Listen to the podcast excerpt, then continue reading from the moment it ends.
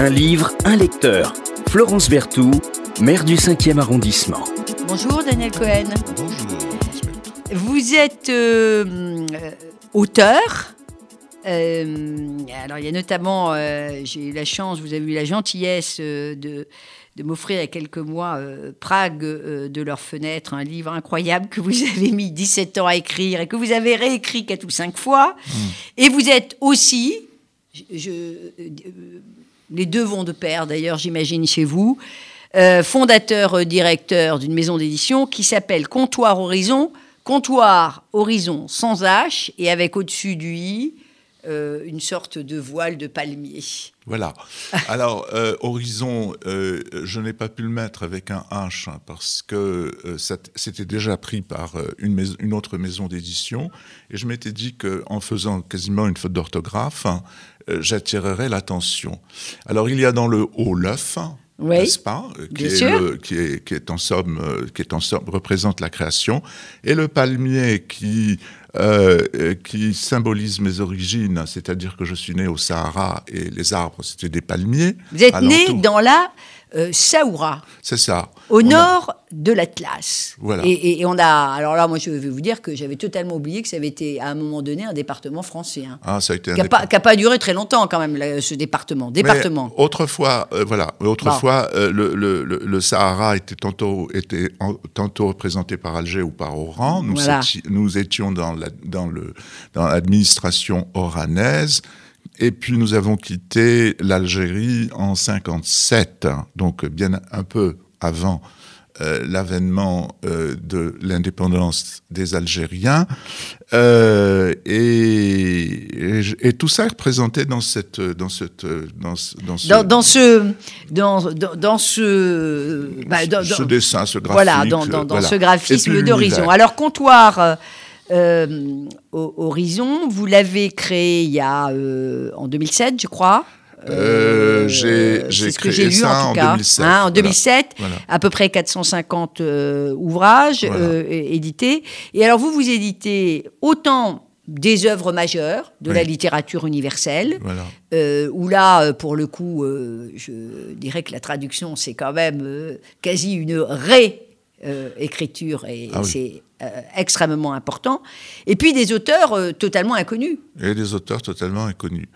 Euh, je suis éditeur parce que précisément les auteurs totalement inconnus n'ont pas beaucoup de possibilités d'être édités chez les éditeurs dits prestigieux.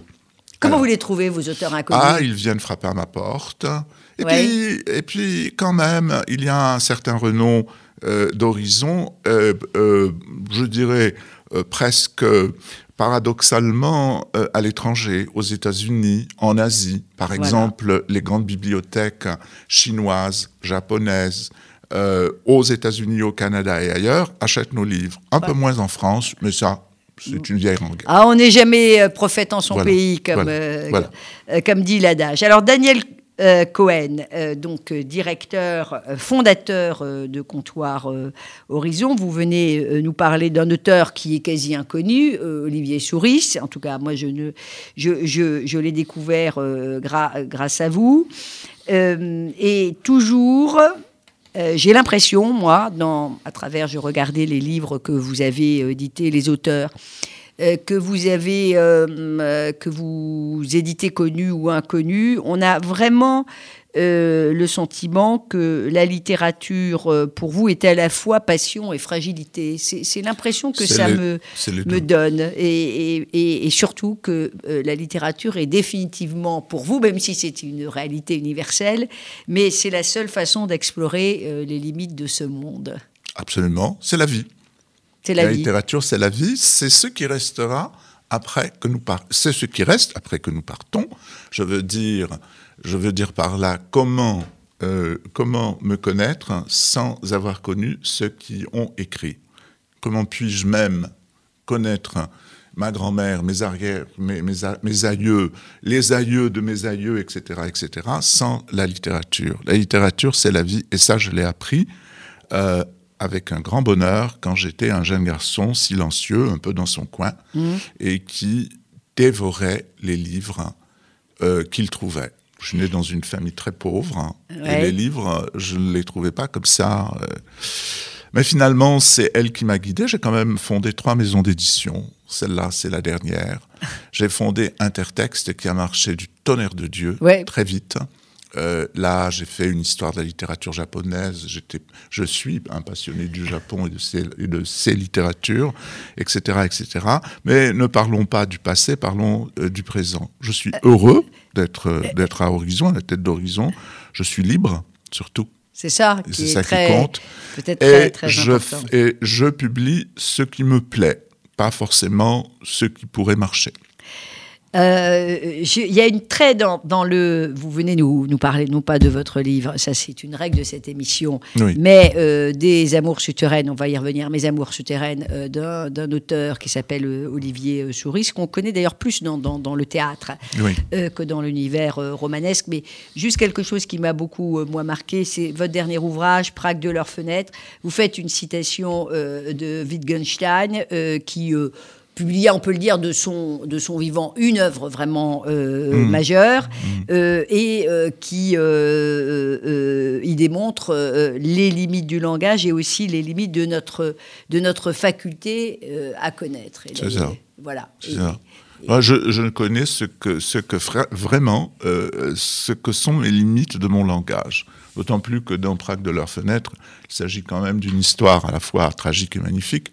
Euh, m'a fallu, il m'a fallu plus que 17 ans, il m'a fallu euh, quasiment 40 ans. Je l'avais dans la tête. Bien sûr. Mais enfin, Voilà. vous écrivez, Mais vous voilà. avez pris Voilà. la plume. Alors, mes amours euh, souterraines, comment vous, d'Olivier et Souris, comment euh, vous avez euh, connu euh, et reconnu, euh, en l'éditant, euh, cet auteur Olivier Souris qui a aujourd'hui, je crois, une cinquantaine d'années. C'est ça. Euh, et on va revenir sur, sur, sur l'histoire, mais comment vous Eh trouvez... bien, tout simplement parce que un de mes auteurs, qui est homme de théâtre, me l'a a voulu me le présenter. J'ai dit d'accord. J'ai vu Olivier Souris. Le courant est passé. J'ai lu le texte. J'ai un peu hésité. Ouais. J'ai un peu hésité quand même. Et puis, je me suis dit, euh, en ayant le souvenir de la rencontre que j'avais avec lui, c'est un garçon généreux, intelligent, euh, souriant, euh, cela m'a fait plaisir et j'ai dit, allons-y. Alors, c'est un dramaturge euh, romancier, mais euh, je disais tout à l'heure, j'y faisais allusion, plus connu pour ses pièces qui ont été jouées. D'ailleurs, Oui. Studio Héberto, par ça. exemple, dans, je crois que c'était à la Manufacture des Abbesses aussi. Il a publié son premier roman il y a, il y a quatre ans. C'est ça. C'était Cortez. C'était déjà chez vous? Euh, pas. non, euh, Non, c'était pas chez vous, c'était pas chez vous, Non, euh, non. Cortège. Euh, Il y a eu après crucifixion, et ça, c'est, si j'ai bien compté, C'est le- son troisième Roman. vraiment roman. Alors, il ça. a un parcours Souris, qui est un parcours totalement atypique. J'ai vu qu'il avait été floriculteur, magasinier, postier, enfin, Voilà. Tout ce qu'il faut. tout. Voilà, tout ce qu'il faut pour un jour s'asseoir et écrire. voilà. et puis il a même créé un jardin euh, Voilà. exotique. Voilà. C'est quoi la particularité de, de l'écriture d'Olivier Souris, Mes amours Écoutez- voilà, aux éditions euh, Horizon, si on peut le montrer euh, à l'écran? On va le montrer, allez-y. Voilà. C'est une écriture, une écriture, comment dirais-je, simple, parfois avec comment une manière, une manière parlée, Quasi qui parlée, rappelle- hein, souvent. Voilà. Qui, qui rappelle un peu, qui rappelle un peu les textes céliniens, sans, sans les débordements qu'il y a parfois chez, chez Céline. Et puis il y a un lyrisme contenu, et il y a quelque chose qui m'aime beaucoup. Euh, ce sont deux garçons qui se rencontrent, ils ont 14 ans, et ils vont se séparer pour les grandes vacances. Et lorsque l'un revient, l'autre est parti définitivement, c'est-à-dire On qu'il va a- pas trop raconter parce que sinon cas, il il faut lire quand même. terre. Il a hein. quitté la terre. Euh, il faut lire. Il y a un certain Voilà. euh, Seeger et, et, et- et Léo, Voilà, euh, une passion dévorante, voilà. et on est dans les années 80. On est dans les années 80 où être homosexuel était une chose quand même pénible, encore que depuis les années 70, c'était un tout petit peu, un tout petit peu libéré, mais pas beaucoup. Et puis c'est quasiment contemporain de la dépénalisation qui avait été votée par le gouvernement Monroy Oui. en Euh, 81. Ce qui est très très tard, la, 82. la dépénalisation de l'homosexualité 82. arrive très très très très Voilà. très très euh, très très très tard. Voilà. Euh, les années 80, je pense que toutes les jeunes générations ont totalement oublié ce que c'était que les années 80. Les années 80, c'était des années de libération sexuelle Mhm. et d'insouciance, certes, euh, mais ça c'était euh, ce qu'on a appelé euh, les années SIDA. Voilà. Donc des années terribles parce que, euh, d'ailleurs on appelait ça la peste rose euh, à l'époque. On a oublié aujourd'hui qu'on appelait euh, ça la peste rose. On disait que c'était le cancer des, gays, qui en plus se manifestait par quelque chose qui faisait très très très très très très peur, qui était notamment ce fameux sarcome de, de Kaposi des, taches noires. La littérature, le, le cinéma aussi en ont fait des thèmes, mais et ont contribué avec évidemment les actions de grandes associations euh, de, lutte contre le, sida et de défense de la cause homosexuelle, mais euh, il a fallu euh, quand même beaucoup d'années pour que cette espèce de chape de pont qui faisait qu'on mourait en silence pour ça, il y a un, hé- un héros qui disparaît. Je me suis dit que c'était peut-être aussi euh, une métaphore de, de cette euh, mort silencieuse de beaucoup de- de- d'homosexuels. quand même, Mais il y, a là, il y a là quand même un roman qui est autobiographique. hein. Oui, on, est, on est dans l'auto, dans l'autofiction, comme, voilà. euh, on Voilà, dit. on dit dans l'autofiction. Il n'y a pas eu, euh, hélas, il faut le dire. Alors, pour revenir au sida, euh, pardonnez-moi, euh, je mets mon, mon, mon grain de sel. Je sais ce que c'est que le sida parce que j'ai soigné un ami qui avait le sida jusqu'à la fin, et dans sa phase la plus horrible. D'accord. Donc, euh, ça, ça me mûrissait pour reprendre, parce que j'avais ma maison d'édition qui, bon, euh, vous savez, à un moment donné, les banquiers ne veulent plus, Ouais. ne veulent plus soutenir les éditeurs, et j'ai dû, hélas, fermer les portes, les portes, et j'étais tout à fait libre pour soigner quelqu'un qui s'en allait. Donc, euh, ceci m'a rappelé ces années-là. Donc, du coup, il y a une sympathie qui s'est établie entre le livre et moi-même.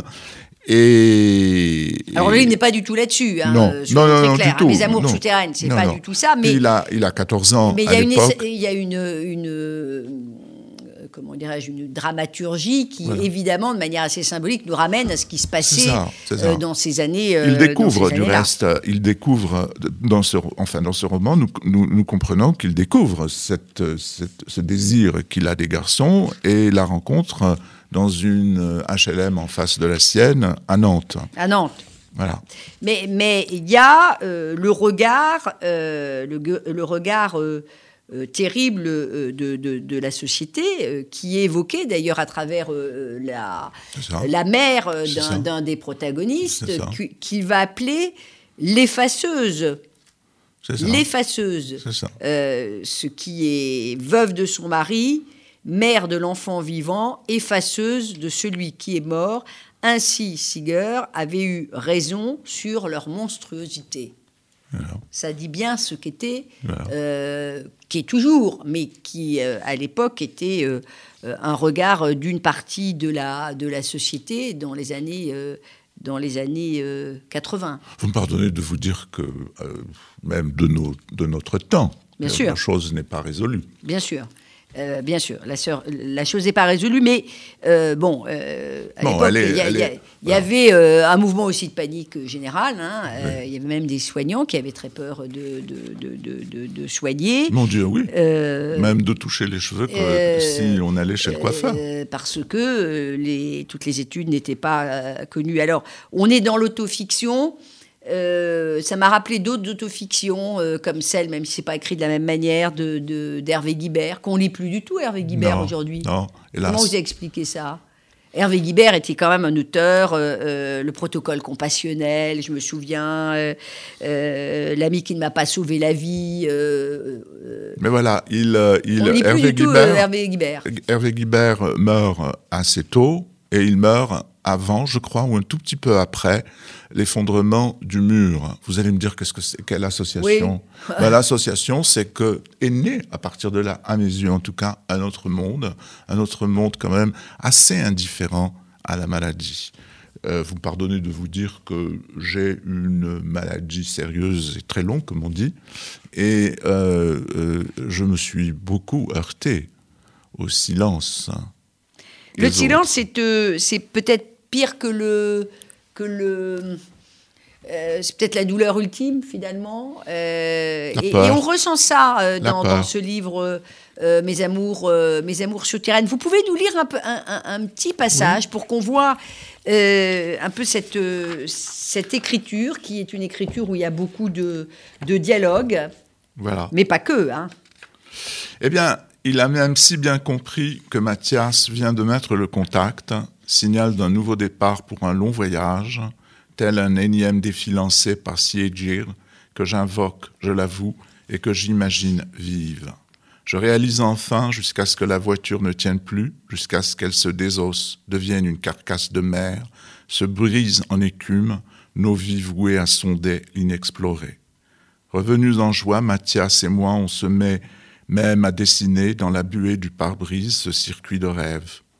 Par les côtes bretonnes, rejoindre la Manche, fouler les âpres et envoûtantes terres anglaises, galloises, irlandaises, écossaises, et finir au-delà dans l'immuable attente de notre rendez-vous avec Siégère qu'il avait tant rêvé pour nous deux.